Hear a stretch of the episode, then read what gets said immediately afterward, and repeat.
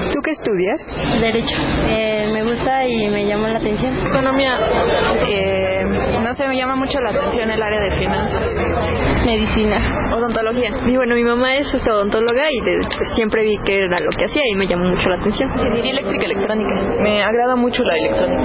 Pues me veían como que raro, ¿no? Porque en realidad soy de las primeras como que empieza a incursionar en esto de tener una carrera, hacer una carrera y de repente que de una familia de casi puras mujeres una se mete a ingeniería, pues sí, lo tomaron medio extraño.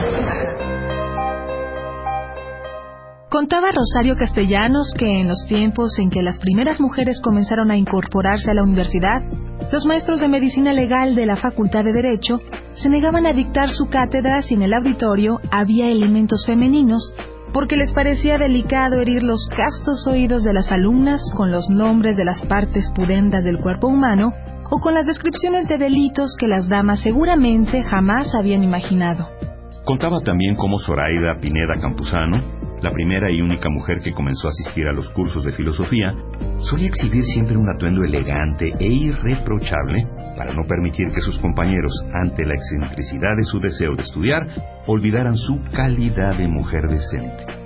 Rosario Castellanos escribió este texto en 1970, cuando estas anécdotas ya eran historia. Sin embargo, apuntaba con preocupación la enorme diferencia numérica que seguía existiendo para ese año entre los hombres y las mujeres inscritos en la universidad, y destacaba también la manera en que los estudios universitarios de ellas eran vistos en muchas ocasiones por la familia, por la sociedad y por las mismas mujeres como una ocupación temporal que sería hecha a un lado en el momento en que encontraran un marido y se hicieran cargo de manera definitiva de los deberes del hogar y de la familia. ¿Por qué ocurre esto? ¿Por qué es tan difícil desterrar la idea de que el hogar y los hijos son un asunto estrictamente femenino?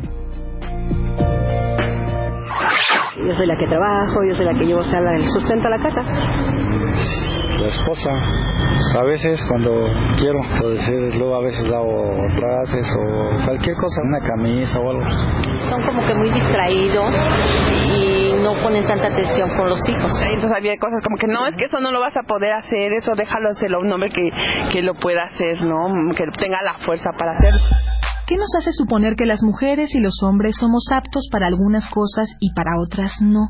¿Qué nos autoriza a pensar que la casa y las labores domésticas, la atención y el servicio a los demás son asuntos femeninos y que los terrenos de la precisión, la fuerza física, la habilidad y las grandes responsabilidades públicas son materia de los hombres? ¿Es algo que forma parte de nuestra naturaleza o es algo que aprendemos y está arraigado en nuestra cultura? Una no nace, sino que se hace mujer, escribió Simone de Beauvoir a mediados del siglo XX, y con esta frase puso en evidencia la forma en la que tanto las mujeres como los hombres nos desarrollamos de acuerdo con lo que la sociedad define que es lo propio de uno y otro sexo.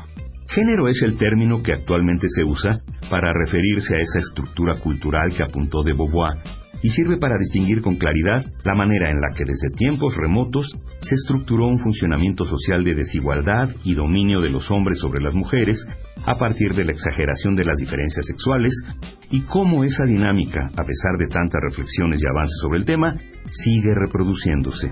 Década con década la situación de las mujeres cambia y aumenta progresivamente su participación en la vida pública y laboral en un proceso necesario para la sociedad en su conjunto y totalmente irreversible. Ya no podríamos imaginar el funcionamiento de nuestra sociedad sin la participación cotidiana de las mujeres en el espacio público.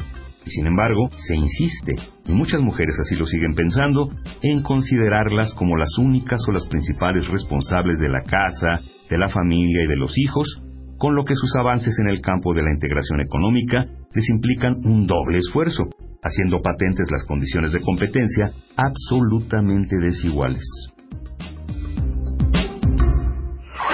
Lavar trastes, tender camas, barrer, lavar baños, lavar ropa, tender, darle de comer a mi hija, de cenar, cambiarla, darle de desayunar, llevarla a la escuela luego ya de ahí venirme a trabajar.